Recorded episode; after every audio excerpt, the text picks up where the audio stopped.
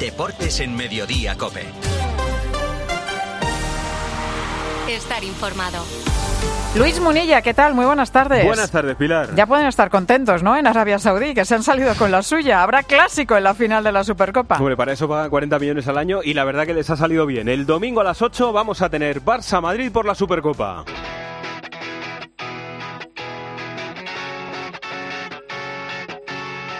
Y así se metió anoche el Barça en la final de esta Supercopa. Yo creo que ha hecho una falta clarísima Christensen, Lewandowski, chuta, gol. Gol, gol, gol, gol, gol, se comen los jugadores de Osasuna. Gol, gol, gol, gol, gol, gol, gol de Robert Lewandowski. Barça 2, Osasuna 0. Elena Condis, el Barça repite final. Un año después, mismo escenario, Xavi y sus jugadores todos repiten lo mismo. Esta Supercopa debe ser el clic, como la temporada pasada, noche sin brillar, ganaron 2-0 a Osasuna, el primer gol de Lewandowski en el 60 y los suplentes cambiaron el partido. El segundo lo marcó Lamin tras una gran jugada de Joao Félix que se reveló desde el banquillo. La nota positiva, la reaparición de Pedri, que como dijo Xavi lo aclara todo, y la portería a cero. Aunque el Madrid llega como favorito, Xavi recuerda quién es el vigente campeón y da las claves para volver a levantar el título. El ejemplo que tenemos es la del año pasado, ¿no? que estuvimos mucho mejor que ellos. También en el clásico de liga creo que hicimos un muy buen partido hasta el minuto 65-70. Pues por ahí tiene que ir al partido, a dominarlo, a quitarle el balón al Madrid, que se vea más que nunca nuestro, nuestro ADN, nuestro modelo de juego. Es el partido ideal. En una final contra el Madrid, en un clásico, pues eh, estamos extra motivados. Creo que es el, el momento de mostrar nuestro mejor fútbol. Osasuna, entre otras cosas, se marcha resignado. Este es el portero, Sergio Herrera. Es una competición que está hecha para que la juegue Madrid y Barça, ¿no? Si eso es así, o sea, que no lo vea es que no, no ve mucho fútbol y, y de ahí que, pues económicamente es lógica, yo no lo comparto, pero es normal que ellos quieran ver es- esos dos equipos y por eso les paguen más. Pero ¿no? se marchan también cabreados con el arbitraje de Muñoz Ruiz, Alberto Sanz. Sí, se quejan porque entienden que el criterio no era el mismo para los dos equipos. Consideran que en esas jugadas grises siempre caían en favor del Barça. Y dicen que, por ejemplo, el ejemplo más claro es la falta de Christensen a Arnaiz en el gol de Lewandowski. Dos, entre- dos enfrentamientos esta temporada entre Barça y Osasuna, los dos con polémica arbitral. Así se quejaban tras el partido Yago Barrasate y David García. Nos sentimos perjudicados porque el criterio ha sido muy diferente durante todo el partido y en esa hemos visto una falta muy clara. José tiene el balón controlado y Christensen le hace falta. Eh, esas faltas para mí no tienen que ser revisables porque no, esa el VAR no tiene que entrar a revisar. El hecho de que no sea revisable no quiere decir que no sea falta. Habéis visto todos, ¿no? La cantidad de faltas que en la primera parte todas han pitado a favor del Barça, muy, muy evidente. Porque entiendes que el listón que ha puesto el árbitro en esa acción de Christensen sobre Arnaiz para ti también sería falta. A los tres minutos, misma jugada, al campo contrario y se pita para el otro lado. Así lo vio Osasuna. ¿Y cómo lo vio Xavi? Sí, a mí me- en directo me parecía falta de, de Andreas, sinceramente. Luego se ve que en la repetición no, no hay nada. Entonces, eh, y luego la, la expulsión puede ser de Rafa también. Bueno, al final el árbitro a veces nos perjudica, a veces nos, eh, nos beneficia, en fin. eh, pero no creo que haya sido totalmente decisivo hoy el árbitro. Y mirando ya la final del domingo, la noticia en el Barça es que se lo pierde Rafinha, Elena. Se confirma la lesión muscular de Rafinha, bíceps femoral de la pierna izquierda, descartado para la final. La buena noticia, Pedri está para ser titular tras reaparecer ayer media hora en la segunda parte y se espera también la vuelta de Cancelo en función de las sensaciones que tenga en el entrenamiento de mañana por la tarde. El Barça ha hecho sesión de recuperación en el gimnasio, aquí en su hotel de concentración en Riad. La Porta estaba eufórico anoche festejando hasta altas horas con gente local la victoria en un bulevar de la ciudad. Hoy ha ido a hacer un partido de pádel, igual que Deco, el director deportivo, ve así la final. Eh, Estamos en un momento importante de la temporada, un momento que necesitamos eh, estar seguros en nuestro juego, eh, estar contentos y seguir disfrutando. O sea, eh, era importante dar ese paso a la final y jugar bien, que es lo, que hemos hecho. Creo que ha sido un partido duro, o sea, suena un rival muy, muy difícil, pero creo que hemos hecho un gran partido. Contada la última hora del Fútbol Club Barcelona, esta es la del Real Madrid, Arancha Rodríguez. En menos de una hora, en 50 minutos, se va a entrenar el Real Madrid en las instalaciones del equipo de Cristiano Ronaldo. En principio, se espera que todos los futbolistas estén a las órdenes de Ancelotti, incluidos aquellos como Valverde, Rodrigo Bellingham, Modric y Carvajal, que acabaron ligeramente tocados el partido contra el Atlético de Madrid, que aprovecharon el día de ayer para cargar pilas y que de esta forma van a estar a disposición del técnico italiano el domingo ante el Barça. Pero la gran duda, Miguel Ángel Díaz, ¿quién será titular el domingo en la portería del Madrid? An- Ancelotti sigue sin desvelar esa incógnita. Lunin es el elegido para jugar la Liga y la Champions, pero no está claro quién jugará el domingo contra el Barça. Kepa ha jugado los tres últimos partidos ante el Alavés, la Arandina y ante el Atlético de Madrid y parece que va a ser el portero de la Copa. Ancelotti ha de elegir ahora entre reforzar a Kepa tras su error en el tercer gol o apostar ya por Lunin con el primer título de la temporada en juego. Lo que sí sabemos, Pedro Martín, es que el árbitro será Martínez Munuera. Sí, que habrá, habrá, sido elegido por su experiencia en los clásicos, ya dirigió tres, todos con victoria visitante, dos en el Camp Nou y uno en el Bernabéu de los que salió más o menos indemne, porque méritos en esta temporada no ha hecho para ser el árbitro de la final de la Supercopa. Martínez Munuera lleva una temporada horrible, de hecho para mí Martínez Munuera es el peor árbitro de la Liga de Primera en curso. Y será noticia mañana eh, o el domingo que Florentino y Laporta van a coincidir después de mucho tiempo, Melchor Ruiz. Se van a ver mañana en un acto organizado por la Embajada de España en Riad, en víspera de esa final de la Supercopa de España. Recordar que desde que estalló el caso Negreira en febrero del 2023 y tras personarse el Real Madrid en la causa, Joan Laporta decidió suspender la comida del siguiente clásico. Desde entonces, Florentino Pérez no ha ido a los tres últimos clásicos que se han celebrado en Barcelona, dos de Liga, el último el pasado 28 de octubre en Montjuic y uno de Copa del Rey, y que la última comida directiva se celebró antes de que estallase el caso Negreira, fue en el Santiago Bernabéu el 16 de octubre del 2022. Por cierto, que la madre de Mbappé rompe su silencio y el jueves además hablará Kylian, París, Dani Gil. Mbappé será el invitado especial de un programa en France Televisión la semana que viene en el que hablará de su vida cotidiana. En un avance de la entrevista en el que aparece Faisal Amari, la madre del francés, reconocen su condición de representante que se mostraron intransigentes en la negociación que mantuvieron en 2022 con el Paris Saint-Germain que acabó con la renovación de Mbappé. Faisal Amari se muestra satisfecha por los acuerdos conseguidos, pero recalca abiertamente que no siente ni culpa ni vergüenza por haber apretado todo lo que pudo al Paris Saint-Germain y que si hubiera podido hubiera sacado al club 10.000 millones de euros porque así es como funciona el sistema y el negocio del fútbol. Recuerden, domingo a las 8 la final de la Supercopa Barça-Madrid, pero también hay liga este fin de semana. Luis Munilla. Deportes en Mediodía, Cope. Estar informado. Hay cosas que solo pasan una vez. Como el hiperahorro de Hipercor. Ofertas irrepetibles por tiempo limitado. Como un fantástico Smart TV Xiaomi de 55 pulgadas por solo 369 euros. Sí, sí, solo 369 euros. Es el hiperahorro de Hipercor. Solo hasta el 18 de enero. En tienda web y app. Más que 60 consigue un sexy 60% de descuento en tus nuevas gafas. Infórmate en soloptical.com. Soloptical, solo grandes ópticas. Jornada de liga que se abre hoy a las 9 con un duelo tremendo por la permanencia entre Sevilla y Alaver, Víctor Fernández. La titularidad del canterano Isar Romero, que ayer fue inscrito con el primer equipo, puede ser la novedad más interesante en el once inicial de Quique Sánchez Flores en el partido de esta noche, que recupera también a Sumaré, a Jesús Navas y a Rakiti. El recién llegado a Gumé se estrena en una convocatoria. El Alavés, por su parte, recupera ya por fin a un central, a Rafa Marín. Dos equipos a los que solo les separa un punto y se encuentran a un paso del descenso. El que tropiece se puede meter de lleno en el pozo de la clasificación. Arbitra Hernández Hernández y Juan Luz Pulido en el bar. El partidazo del fin de semana, mañana seis y media, el Derby Vasco Athletic Real Sociedad en, el, en la Real. Marco Antonio Sande y Manol insisten que añoran los derbis calientes. Sí, se mantiene firme además. Hizo unas declaraciones a Gol TV y ahora insiste, quiere un derby caliente e intenso como los que se daban, por ejemplo, en el antiguo Atocha o en el antiguo San Mamés. Para mañana recupera Andrés Silva, pero no va a poder contar con Remiro, Cubo, Traoré y Sadik busca agitar el duelo, señalando que últimamente los derbis vascos andan un poco flojos en el verde. Me gustan los partidos eh, intensos, los partidos tipo Premier. He hecho de menos muchas veces eh, partidos de, ese estilo, en los, que además el árbitro permite un poquito más de, lo que permiten aquí. Eh, simplemente eso. Si alguno ha querido malinterpretar esas palabras, Ajá, ahí a cada cual. Y desde Bilbao, ¿qué ha dicho Ernesto Valverde, José Ángel Peña? Bueno, pues el técnico rojiblanco, que por cierto recupera ayer y tras eh, tres meses lesionado, tiene muy claro lo que significa este derby para él. Es una cita especial, sí, pero igual de importante que la del próximo martes frente al Alavés. Valverde también ha sido muy claro al advertir que, a diferencia de Aymanol, a él no le gustan ni le interesan los partidos con tan ganas.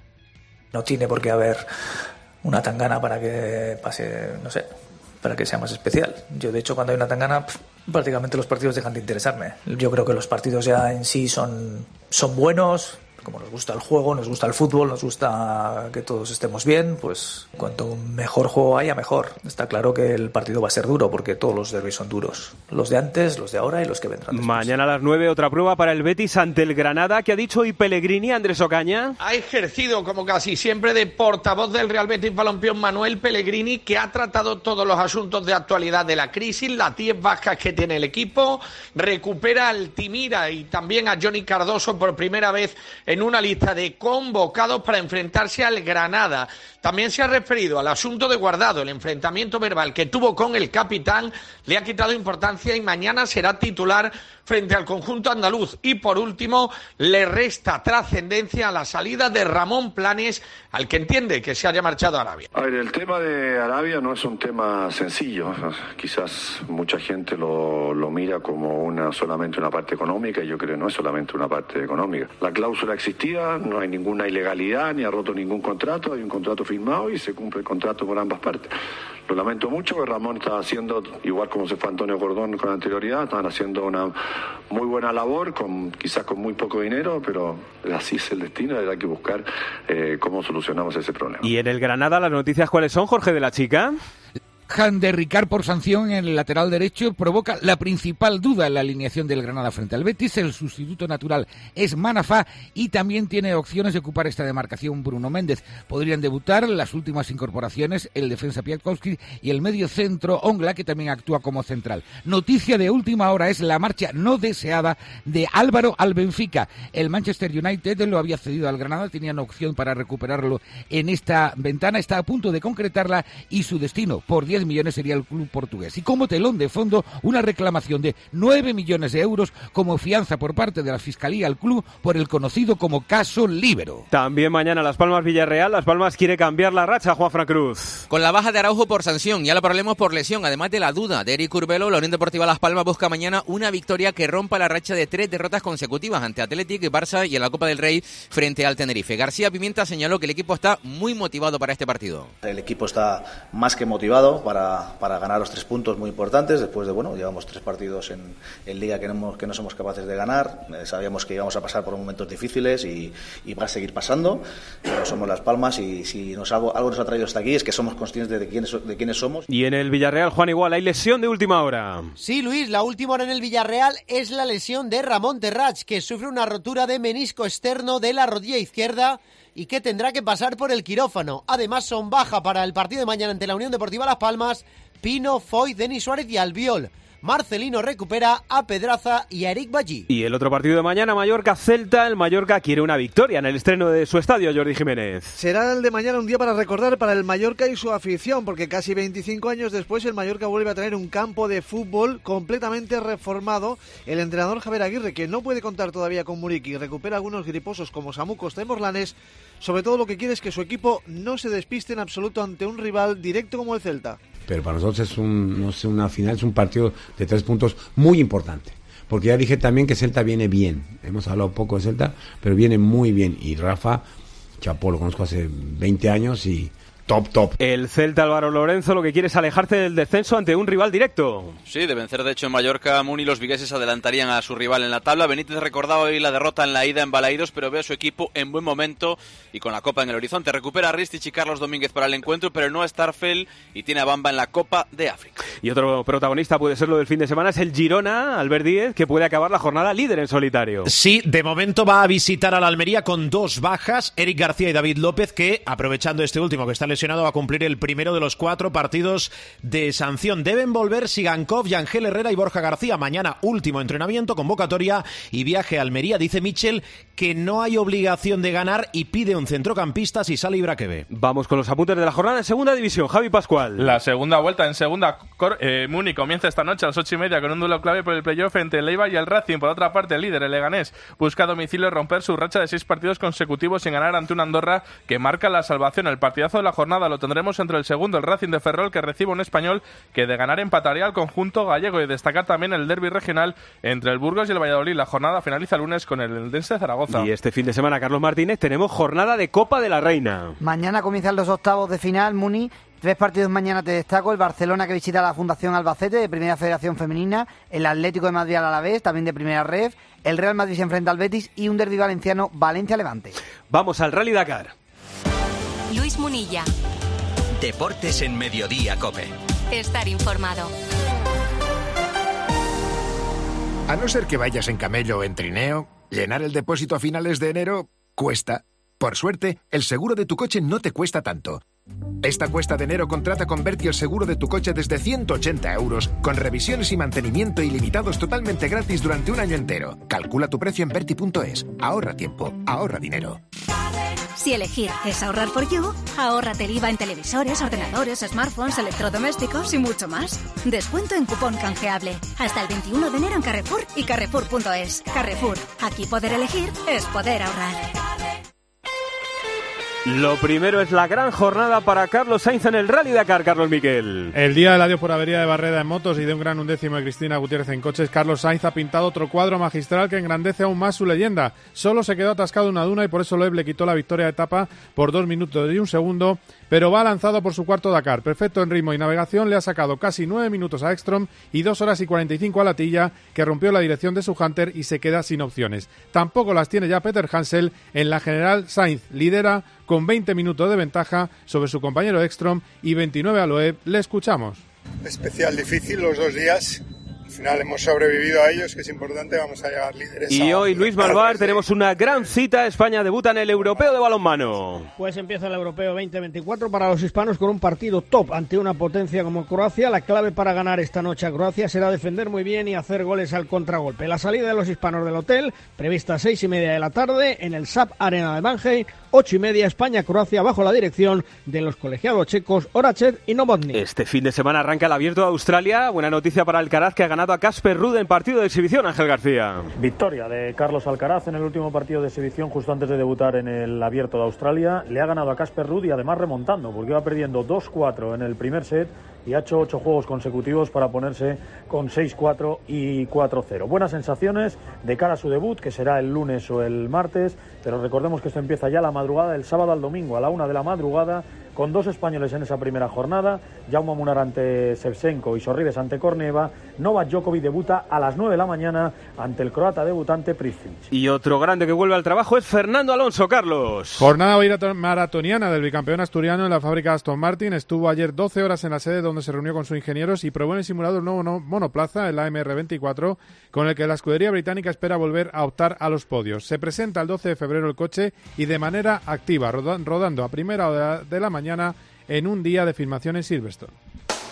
Euroliga de baloncesto. El Real Madrid le ganó al Valencia en la prórroga, Dani Asenjo. Otro partido Muni que se fue a la prórroga en el Wizzing, esta vez gracias a un triple sobre la bocina y a tablero de Harper para Valencia. Choque de intercambios en los cuatro primeros cuartos con ventajas para ambos equipos que se rompió en la prórroga. Jul, el acierto en los tiros libres y un Tavares inmenso bajo el tablero con 19 rebotes, récord blanco por cierto en Euroliga, le dieron la victoria 19 al Madrid para seguir líder. Valencia, tres derrotas seguidas que le sacan del play-in. Albert Díez, hoy Barça Zalgiris. Invicto, recuerdo este 2024, encadena cuatro victorias entre todas las competiciones. Hoy visita el Palau el Zalgiris, que acaba de estrenar entrenador Andrea Trinchieri. El Barcelona es segundo, 14 victorias. El equipo lituano acumula siete victorias. Decimoquinto, la Provítola es duda, se lo pierden por lesión. Abrines y Nagy, el duelo, ocho y media en el Palau Blaugrana. Hoy también Basconia Olympiacos Arrillaga. Pues será el partido de los números. Primero porque Dusko Ivanovic cumple esta noche frente a Olympiacos 750 partidos al frente de Basconia y el equipo el partido número 300 en la Euroliga como local. Solo Barcelona y Atenas tienen estos guarismos en la propia competición europea. Todos disponibles para Barchocas, todos disponibles para Dusko Ivanovic. 10 victorias lleva Basconia, 11 Olympiacos a las 8 y media en el Fernando Bues Arena. Y la NBA hace vivir un momento grotesco a la televisión americana. Rubén Parra, buenas tardes. Buenas tardes, Muni. Anoche se televisaba a nivel nacional el Milwaukee Bucks Boston Celtics, segundos contra primeros del este. Los de Boston decidieron que estando 38 abajo, los titulares no jugarían más.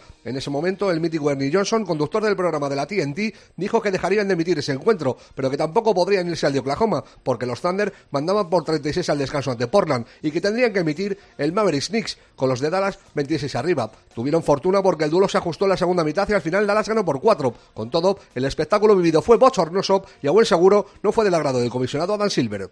Este fin de semana, atención, Xavilaso, a los europeos de waterpolo. Sí, la selección femenina está en la final tras barrera a Grecia. Será mañana a las ocho y media de la tarde contra Países Bajos. Luego, en poco más de una hora, a las cuatro y media, la masculina disputa los cuartos de final contra Rumanía. Y vuelve la Liga de Fútbol Sala, Santiduque. Empieza la jornada número 17 con tres partidos a las siete y media Industria Santa Coloma, Rivera Navarra, a las ocho y media Betis Jaén y a las nueve Sota Valdepeña. Hasta aquí lo esencial del deporte, a las 3 y 25 de la tarde, Pilar. Pues esto es lo más destacado en el mundo del deporte. Ahora sigues en Mediodía Cope. Pilar García Muñiz. Mediodía Cope.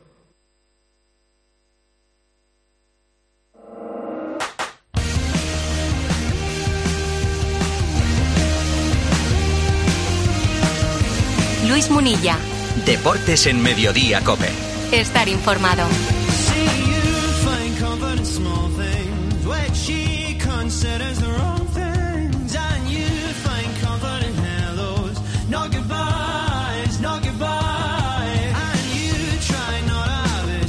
Antes de meternos de lleno con el Barça Madrid que tenemos por delante y lo que pasó ayer en el Barça Osasuna, estamos buscando una sierra de España y hay que resolver el reto de esta semana que es ese de Pedro Martín. Hola Peter Martín. Munilla, ¿cómo estás? Buenas tardes. Yo la tengo, la tengo, Sí. pero, pero porque me la dijiste tú.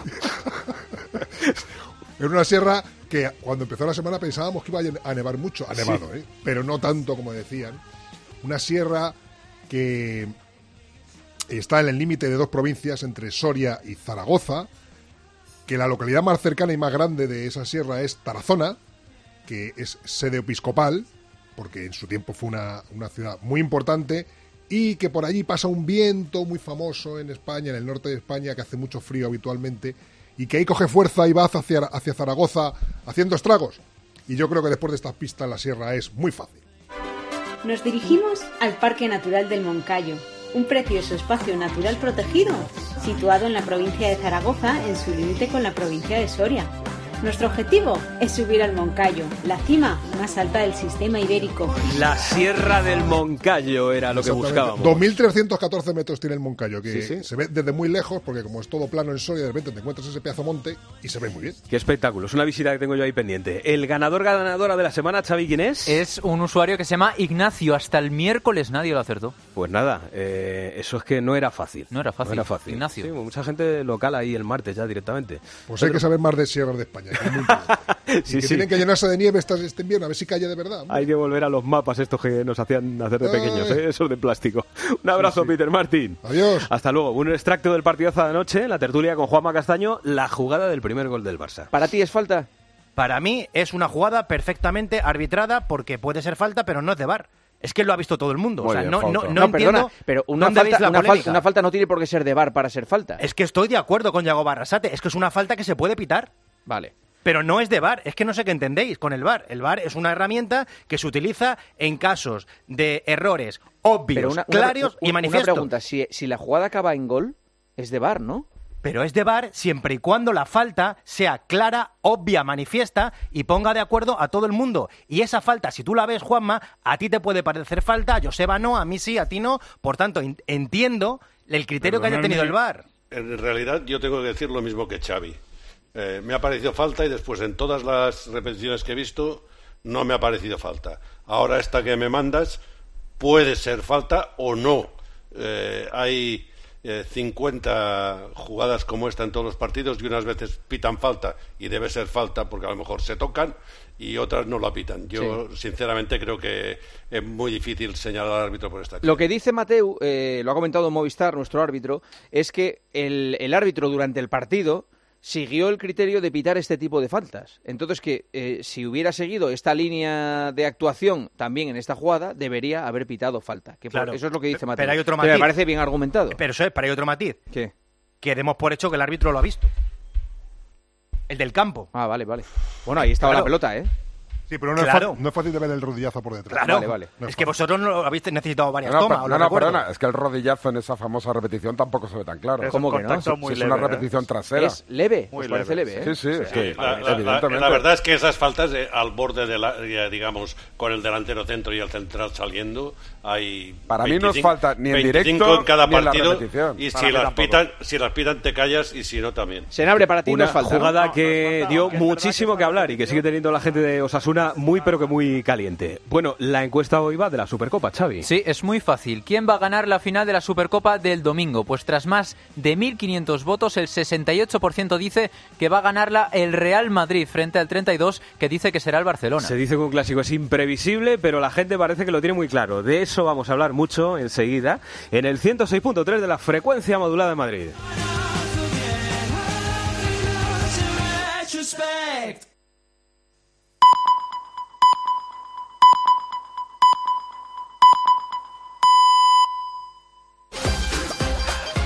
Luis Munilla. Deportes en Mediodía, Cope. Estar informado.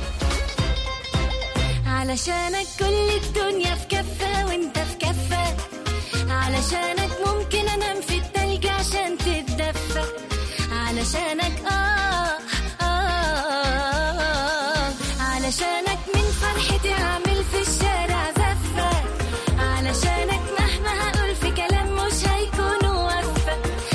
Ahí tienen los árabes lo que buscaban, que para eso dejan a la Real Federación Española de Fútbol 40 millones de euros por temporada, siempre y cuando estén Real Madrid y Barcelona los dos clasificados para la Supercopa. Les podría haber salido mal la cosa y llevarse un chasco y que la final hubiera sido Atlético de Madrid-Osasuna. Pero les ha salido bien, les ha salido bien, tienen lo que querían y el domingo a las 8 de la tarde tenemos esa final entre Real Madrid y Fútbol Club Barcelona. La reedición, por cierto, de la final del año pasado, que recordamos también terminó ganando tres goles o por tres goles a uno el equipo de Xavi Hernández y que supuso un punto de inflexión para el resto de la eh, temporada, donde acabaron ganando la liga. Cada clásico es una historia, como cada partido suele ser una historia. Unos llegan como llegan, los otros también. Noticia en uno, Rafinha baja. En el Real Madrid pendiente de la portería hay un montón de cosas de las que hablar, incluido lo de ayer. Y en algún lugar de Riyadh, en Arabia Saudí, está Manolo Lama. Hola Manolo, muy buenas. Muy buena, Munilla, aquí me tienes, en la capital de Arabia Saudí, sí señor, en.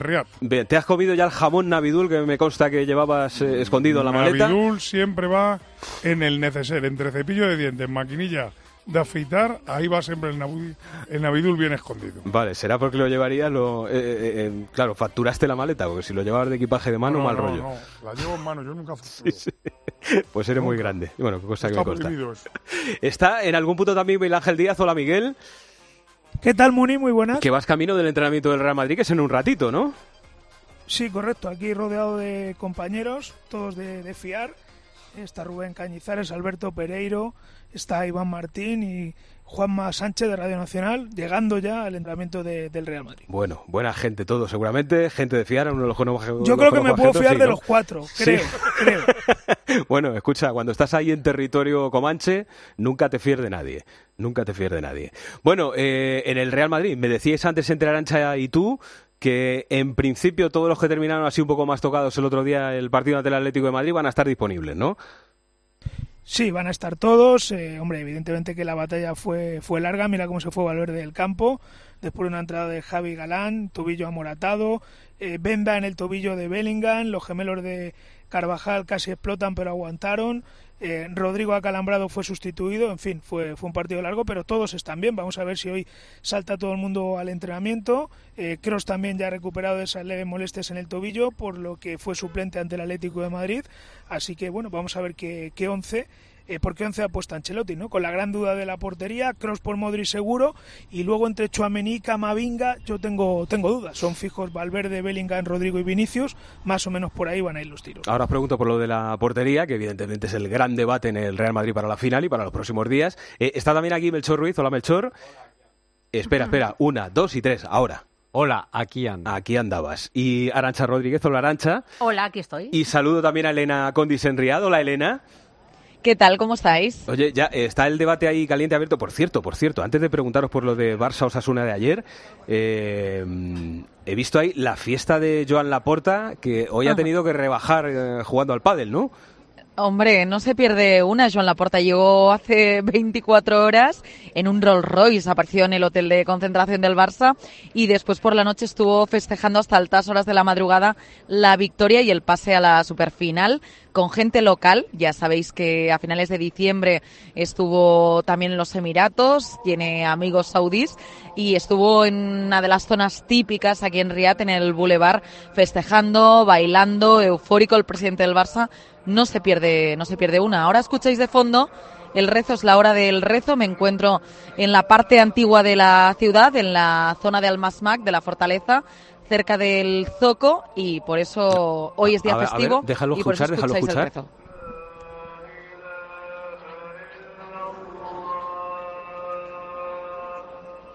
La verdad que sobrecoge. Yo recuerdo cuando estuve en Egipto, eh, en cualquier lugar en el que estuvieras ahí en Egipto, a la hora del rezo te- te- te quedabas de verdad, bueno, sobrecogido, sobrecogido, te lo digo de verdad. Sí. Bueno, Mareas de gente dirigiéndose hacia una mezquita que hay detrás de, de la fortaleza para, para ir a rezar.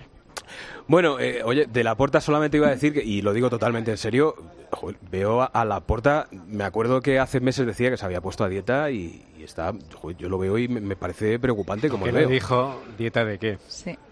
Bueno, pues Melchor. Bueno, pero hoy, hoy Munilla, la noticia es que por por la eso. mañana ha dormido poco y ha ido a jugar un partido de pádel, también Deco. La porta, eso sí, mm, tiene problemas en la rodilla porque llevaba una rodilla vendada. Eh, Debe tener algún problema físico, pero no ha renunciado al deporte y ha hecho una partidita de pádel cerca del hotel de concentración del Barça. Bueno, eh, la Porta que vivió como todos ayer el partido ante Osasuna, eh, Manolo, tú, eh, además lo narraste así en, en tiempo de juego, ¿tuviste que había falta clara en la jugada del gol de Lewandowski? Bueno, eh, vamos a ver, falta hay. Eh, otra cosa son los criterios para dirigir eh, y para señalizar. Eh, ayer Mateo dio una explicación que, vamos, la suscribo permanente. Tú, en un, esta misma falta, en un partido que hubiera pitado Alberola Rojas o Mateo Laoz, no es falta. Y dirá la gente, pero ¿cómo que no es falta? Bueno, porque ellos el listón lo ponen mucho más alto que, por ejemplo, ayer puso Muñiz Ruiz. Muñiz Ruiz puso el listón mucho más bajo, es decir, a lo largo del partido señaló falta en jugadas muy similares o muy parecidas, es decir, futbolistas que reciben de espaldas, que mm, eh, tienen sobre sus cuerpos un leve contacto, que caen al suelo y pitan falta. Por eso yo creo que el enfado de Osasuna, por el criterio de Muñiz Ruiz, Mm, como en esto del fútbol, cada árbitro tiene un criterio, para Mateu, para Alberola, yo creo que esto no hubiera pitado falta porque no las pitaron a lo largo del partido.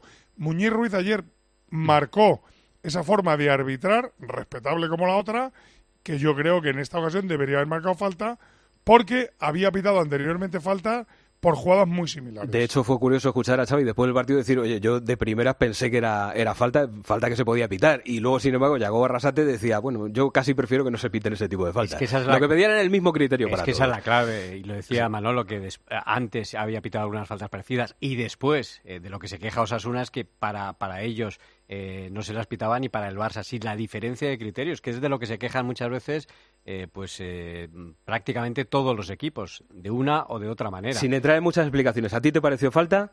Entrada por detrás, falta. Arancha. ¿a ti te pareció falta? A mí sí. Miguel, ¿te pareció falta a ti? Me, me pareció falta. ¿Y Elena? Sí, también me pareció falta. Vale, o sea que está un poco todo el mundo de acuerdo. Mira, Xavi Elaso aquí me dice que no, por llevar un poco la contraria. Eh, opiniones hay para, para todos los gustos. Eh, por Hasta- cerrar... hasta Xavi dijo que le había parecido falta.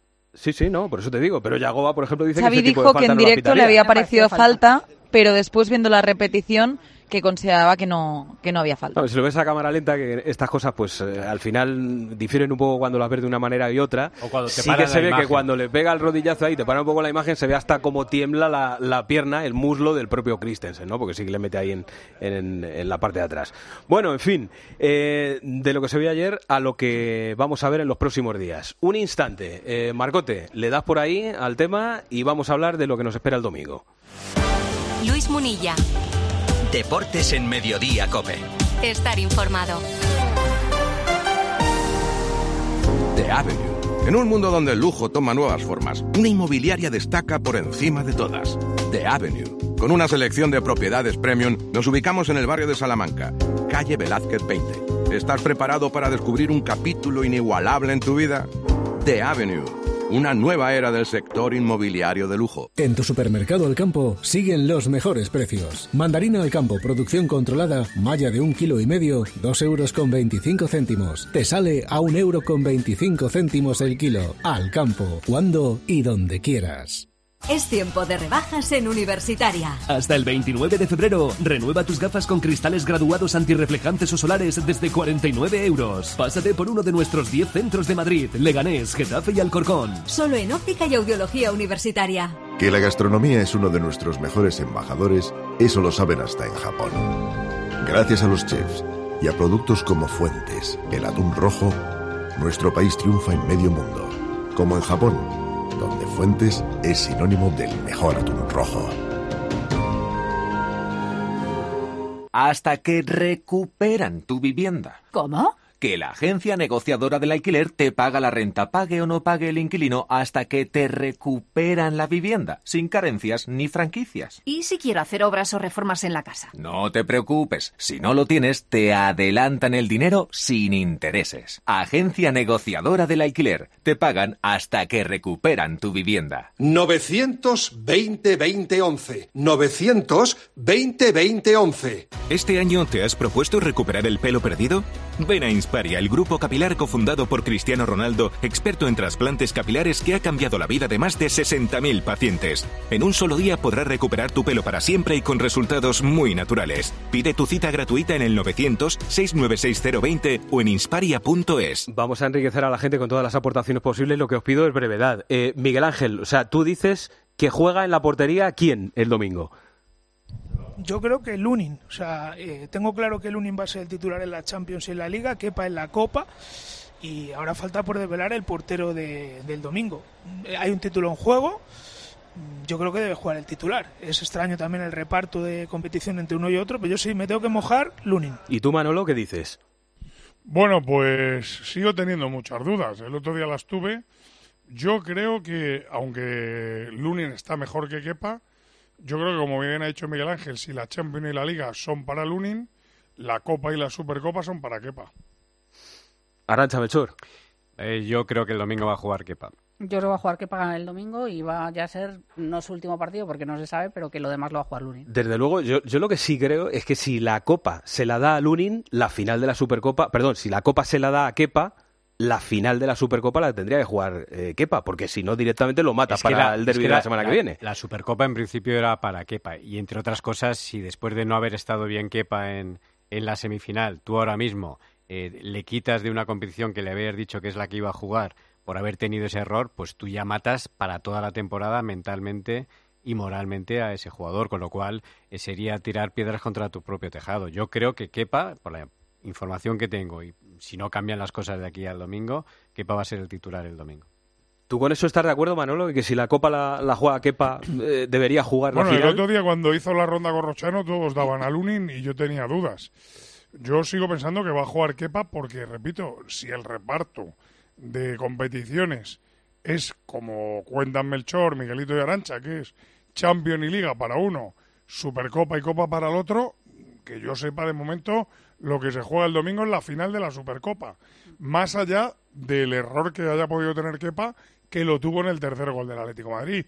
Pero claro, si cada vez que un portero tenga un error se va a penalizar, entonces doy por hecho que esta lectura es que cuando juegue el Lunin la Liga o la Champions, como cometa un error, al siguiente partido juega al otro. El año Y pasado, yo no Manolo- creo a Ancelotti viendo y haciendo esto. Yo creo que el año pasado, por ejemplo, no varió, eh, jugó Courtois todo, todo lo que tenía que jugar, excepto cuando estaba lesionado, no había competiciones para unos y para otros, y me da la sensación que va a seguir en, esta- en esa línea, pero que quería darle a, a, a Kepa una competición, ¿no? O, o darle este, este premio. Y a mí lo que me cuesta creer es que le señale de esa manera quitándole porque además el Real Madrid pasó la eliminatoria, o sea, pasó a, a jugar la final y que lo normal es que cierre el círculo y que juegue Kepa, pero aún así eh, va a tomar la decisión, supongo, o si la tiene tomada se la va a comunicar hoy en el entrenamiento. Hay que recordar que Kepa era el portero de, de Ancelotti, para eso lo ficharon para, para sustituir a, a Thibaut Courtois, eh, pero que desde que se lesionó, el que aprovechó perfectamente los minutos fue Lunin y está en mejor estado de forma co- que él. Por eso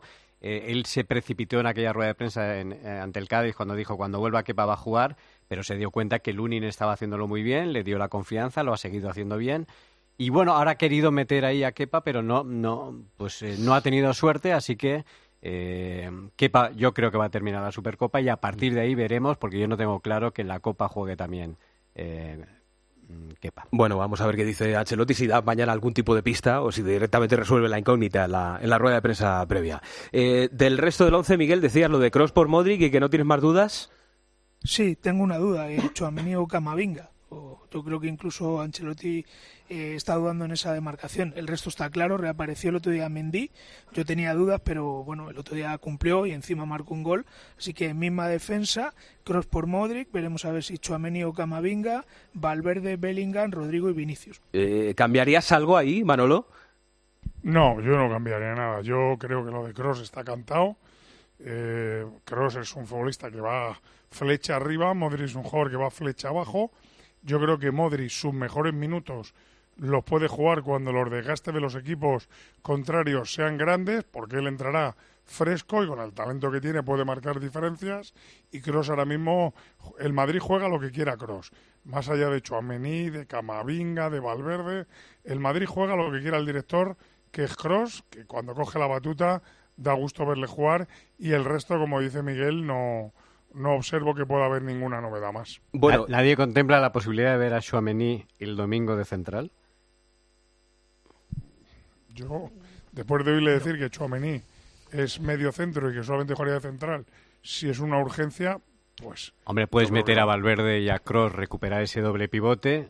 Puedes meter incluso la presencia de Brahim por banda derecha, con Bellingham por la izquierda y arriba Rodrigo y Vinicius. mucho delantero va, Y va- tampoco, habla- y tampoco habla- cuando ha jugado Xiomeni, perdona Miguelito, cuando ha jugado Xiomeni de central tampoco es que haya dado una sensación de, de seguridad extraordinaria y no creo que, No, lo- lo- que haga esa, esa rotación. ¿eh? Lo No digo creo. más que nada porque una de las dudas que hay en el Barcelona es si va a jugar con tres en el Ahora, del ahora campo hablamos del Barça. cuatro. Ahora hablamos del Barça. Ibas a decir, Miguel. Vol- volvió a insistir en Aranda Ancelotti que solo en casos de urgencia va a de central. En la previa se va a estrenar como primer capitán en rueda de prensa Nacho. Si le sienta el domingo, vamos, no sé. Yo, yo veo a No, no Nacho, a. Nacho Rudiger. La noticia- ponga a ti en la alineación que que la noticia en el Barça es la lesión de Rafinha. Eh, tiene que recomponer ahí un poco el ataque el, el Fútbol Club Barcelona. Y efectivamente, como decía Melchor, la pregunta, Elena, es qué va a hacer. Si va a jugar Xavi con tres o con cuatro centrocampistas. Yo, yo creo que con cuatro, pero vamos, no sé. ¿eh? Ayer se lo pregunté directamente y no, no dio pistas, pero no descartó poder salir con cuatro centrocampistas. De hecho, la exhibición del año pasado fue con este sistema. En caso de que utilice esta fórmula, yo creo que puede salir con De Jong, Gundogan, Sergio Roberto y Pedri, porque Pedri, por lo que me dicen, está para ser titular. Y en la segunda parte se puede guardar el as en la manga de Fermín cuando ya lleven una hora de partido. Y arriba, mm, yo creo que va a apostar por Lewandowski con Joao Félix y se guardará la Miña Mal para ser revulsivo en la segunda parte. Ahí, mano, ¿le conviene a Xavi salir contra el Madrid con eh, cuatro centrocampistas? le conviene a Xavi y le conviene al Barça. Yo creo que el Barça del año pasado que ganó al Madrid eh, sorprendió con aquella posición de Gaby a la izquierda con cuatro centrocampistas. Yo creo que la mejor arma que tiene el Barça contra el Madrid es no perder el balón. Cuanto más talento tengas en el centro, más opciones tienes de tener la pelota. Es un equipo poco recuperador, por tanto va a sufrir en las transiciones cuando tenga el balón el Madrid y por eso yo creo que la mejor arma defensiva del Barça es el balón. Y cuanto mejores tengas, incluso la presencia de Joao te hace tener más balón. Rafinha y Ferran son jugadores que aguantan muy poco la pelota, que les dura muy poco, que son más verticales, que entran menos por el medio y yo veo esta alineación que ha dado Elena muy factible. O sea, Joao. Joao. Sí, sí, yo creo que va Sí. a jugar Joao. Después O sea, del toque de atención, yo le veo como titular. Ayer, ayer la verdad Además, que... Ferran tampoco se ganó el puesto ayer. Yamal hizo un buen partido. Para mí fue de los mejores. Pero también estoy con Elena que Yamal es un jugador revulsivo. Que también cuando entra, que hay desgaste en ese uno contra uno que tiene. Yo creo que es un jugador que te puede dar más desde banquillo que desde campo. También que es cierto, la, la jugada de Joao Félix de- del segundo gol es Joao Félix en estado puro. Eh, lo que pasa es que, claro, teniendo espacios como dejó Sasuna cuando ya estaba jugando a la desesperada, habrá que ver contra el Real Madrid lo que se encuentra. Hombre, no es lo mismo jugar contra el Madrid que contra cualquier otro equipo, con todos mis respetos. El Madrid defensivamente es un buen equipo. eh, Eh, es verdad lo que tú dices, que ayer cuando entra Joao el equipo iba ganando 1-0, nadie discute la calidad de Joao, dos jugadas que hizo maravillosas, un paradón de Herrera y luego el gol que le da a Yamal, pero no es lo mismo coger la pelota en tres cuartos de cancha y que solamente tengas por delante el defensa y el portero que coger la pelota en tres cuartos de cancha y que tengas al lateral, al interior, al banda, al portero y al central para las posibles ayudas. No es lo mismo. Ahora que él tiene talento y calidad, es que eso no se lo discute nadie. Eso no se lo discute nadie, Manolo. Lo que sí se le discute es la continuidad de mostrar un nivel alto a lo largo de toda una temporada. Y eso es difícil verle al portugués en, en cualquier equipo, en el Atlético de Madrid, en el Chelsea, en el Barça. Y yo creo que ese es el problema, porque calidad, evidentemente, y con gestos de esos, pues eh, lógicamente los, los puede tener en cualquier partido. Oye, eh, Elena, me llamó ayer la atención en tiempo de juego algo que dijo Dani Senabre. Es verdad que está instaurado, o al menos lo ha estado en los últimos días en Barcelona, ese debate de si la gente prefería perder ante Osasuna para eh, luego no hacer el ridículo ante el Real Madrid en la final. ¿Es cierto eso? Sí, bueno, es que la gente tenía miedo. También es un debate que surgió aquí entre la prensa que cubre habitualmente el Barça, porque es que el equipo de Xavi llegaba con muchas dudas. Le costó mucho ganar el último partido del año al Almería, que no había logrado ni una sola victoria. También sufrió para llevarse los tres puntos de Las Palmas. Y en Barbastro también tuvo algún sustillo en la segunda parte. Y sí, sí, eh, es cierto que este debate existió en Barcelona y aquí en Riad entre la prensa que cubre la actualidad del Barça. Qué cosas, qué Pero cosas. ¿No, no crees, Muri, Ah, que el Barça en este caso tiene menos presión y que se me entienda? Es decir, si perdiese con el Madrid, que todo el mundo dice que No, no lo creo, ¿eh? No lo creo. Déjame Yo creo que terminar- Xavi se juega mucho. terminar, Elena, la exposición. Si el, Ma- si el Barça perdiese con el Madrid, se supone que, que- que está mejor el Madrid, eh, bueno, pues sería un palo porque no anda demasiado bien en la liga, pero este, este título, como fue la pasada temporada, tiene mucho más que ganar el Barça que perder, porque si gana es un chute de adrenalina y es un cambiar el chip que ha tenido hasta el momento como tuvo el año pasado, yo creo. ¿eh? Perder en el Madrid, perder en el Barça es perder. Tal cual. Exacto. En cualquier otro equipo da igual. En el Madrid y en el Barça es perder. Y, Y si en un clásico, aunque sea un título menor, eterno es rival, importante. Es perder al cuadrado. Ponte a pensar solamente en el día después. Sí, pero dentro de que eso es cierto, Manolo, estando el Barça como está, viniendo de donde viene y estando en Madrid como está, que todo el mundo coincidimos que llega mejor, en el caso de que perdiesen, pues evidentemente uno de los dos tiene que perder, va a doler y tal, pero, pero no es lo mismo que tú seas el claro favorito y perder, ¿no? Es que si el, si el Barça pierde, eh, pierde ya una opción de título, sigue estando lejos en la liga y sigue sin estar dando una buena imagen. Es que se agravan muchísimo más los, los problemas que si ganase, yo creo que se Mm. solucionasen casi de, de un golpe, ¿no? Bueno, oye, que voy a ir echando el cierre, pero eh, eh, es el tema de, de Miguel y de Elena. Florentino y Laporta, que se van a volver a ver las caras después de bastante tiempo, ¿no? Sí, después eh, de un año. Hay mañana, sí, después de. Creo que estuvieron eh, en la comida de la ida de semifinales de Copa en Madrid en marzo. Fue la última vez que estuvieron en un acto institucional. Eh, también el año pasado aquí en Riad, cuando se jugó la final con los mismos protagonistas, hubo otro acto en la embajada donde se vieron, pero bueno, después del estallido del caso Negreira y que Florentino, como decía Melchor en el principio del programa, no haya estado presente en los tres últimos clásicos en Barcelona, pues obviamente hay morbo y hay interés informativo por verle mañana juntos. Eh, hay noticia, por cierto, con respecto al, al tema Negreira. Los compañeros de El Confidencial eh, han adelantado cosas. No, Estaba buscándolo aquí porque se me Te acaba de ir del yo. teléfono. Sí, sí, ¿no? González González, declaraciones ante la Guardia Civil. Los, eh, los pagos que hizo el Barça al señor Negreira eran claramente para obtener un beneficio deportivo. Y luego también que el jefe de los árbitros en la era Negreira, que era Sánchez Arminio, dice del Confidencial que estuvo horas destruyendo documentos cuando le cesaron de la Real Federación Española de Fútbol. Lo cuentan los compañeros del Confidencial de lo que se ha ido Pero eso, a lo leyendo mejor la no gente. por el- pero eso a lo mejor no era solo por el caso Negreira. No, eso no, es como cuando a un director general de cualquier Sí. medio a un CEO se lo cargan, vamos, no es que se lleve sus papeles, es que lo dinamita todo de lo que tiene allí dentro, vamos. Es que ¿Has visto Negreira cuando era- van a tomar una embajada o algo, cómo trituran los papeles? Vamos. Manolo, es que. Negreira además, además de lo que estás diciendo, era la mano derecha de Sánchez Arminio. Cabrón. Del que sobre no- el cual no también creía... todos los papeles que tuviera Sánchez Arminio tuvieran que ver con Negreira. No, todos no, pero seguramente algunos sí, porque sobre Sánchez Arminio también caía bastante. Martínez Munuera tiene vídeo, ¿no? El árbitro del domingo. Martínez Munuera Ha y, tenido. y Ha por tenido. supuesto también tiene Sotogrado que está en el bar. Vamos, Salieron guapos, por lo menos. Han, salido- tienen, eh, han, han hecho el primer serial de. de Has escuchado a Pedro Martín, ¿no? Es lo que ha dicho. Sí, sí, sí, sí. sí. Bueno, pues a meter el peor árbitro. Yo me voy a meter, me voy a federar árbitros para que me hagan un vídeo. Me parece que en este país no tiene uno categorías y no tiene un vídeo de Real Madrid Televisión. Yo me voy a federar Acuérdate, Manolo, un día. de González Fuertes, que le habían hecho al del bar y no se lo habían hecho él, que estaba en el terreno de juego, y mira la que organizó en el Bernabéu, Claro. y enseguida ya tuvo un Es vídeo. que ahora los árbitros buscan Mm, hacer errores para que les hagan el vídeo. Saber inglés y el vídeo ahora mismo lo que. Acuérdate lo que dijo Hernández Hernández aquí en el partidazo, que a él no le afectaban, pero que oye, ahí están los vídeos. Me quedaría mucho Miguelito, hablando- saber inglés. Por eso hay que saber inglés, Miguelito. Claro, Que, está- claro, que vas sí, muy mal, problema. muy mal vas en las lecciones. Encárgate de que por lo menos Mario sea de otra, de otra generación. Por cierto, que Martínez. Munuera va a ser el cuarto, el cuarto clásico que va a pitar. Ha pitado los tres anteriores, dos victorias del Madrid dos, y una victoria del Barça, Bueno. las tres a domicilio.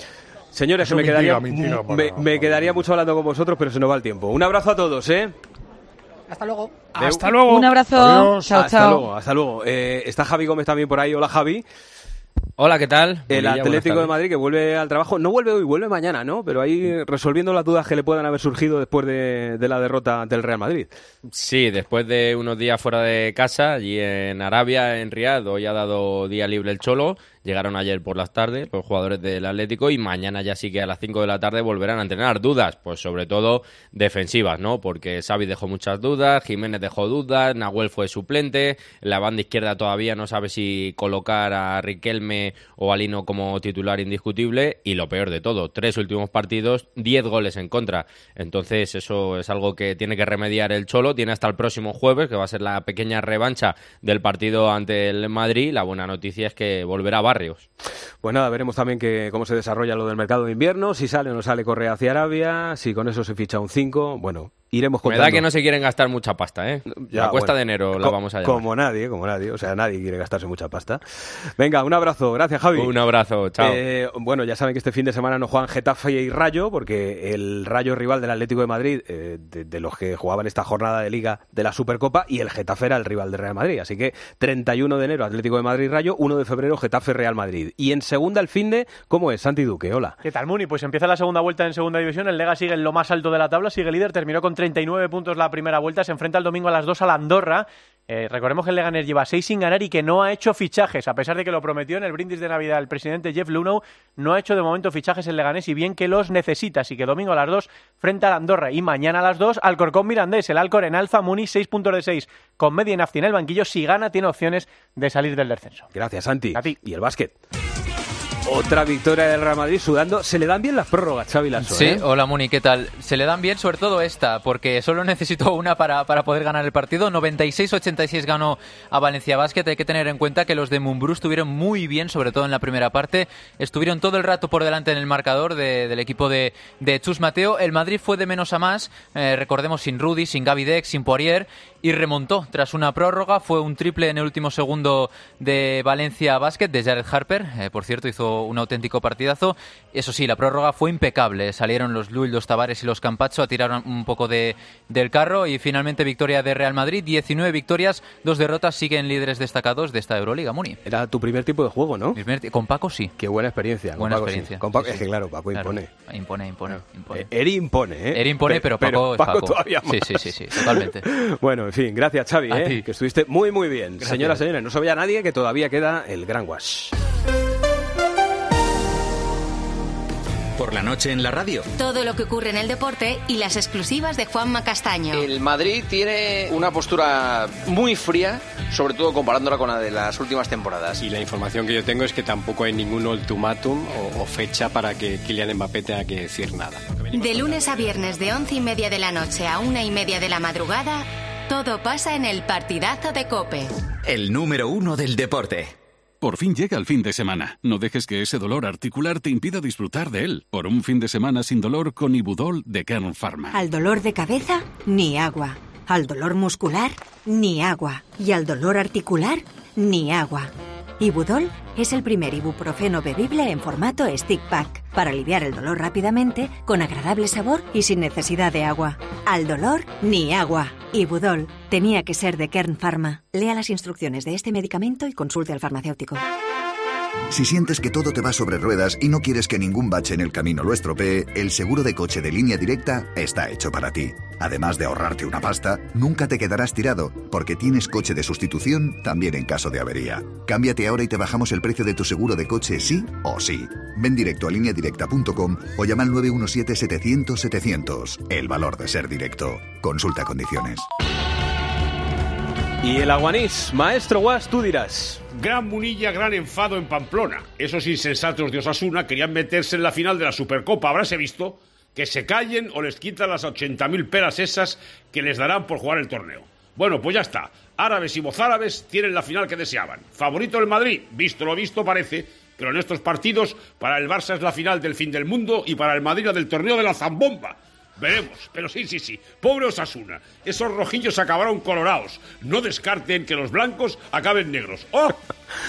La ironía del Gran Guas. Bueno, señoras, señores, Arancha Rodríguez, Santi Duque, Xavi se han currado este programa con el gran Marcos de música ligera los mandos del sonido. Llega la tarde con Pilar Cisneros y con Fernando de Aro. Está, ya saben, el grajo volando bajo, así que abríguense mucho, sean muy felices y, por supuesto, que la radio les acompañe. Gracias por estar ahí.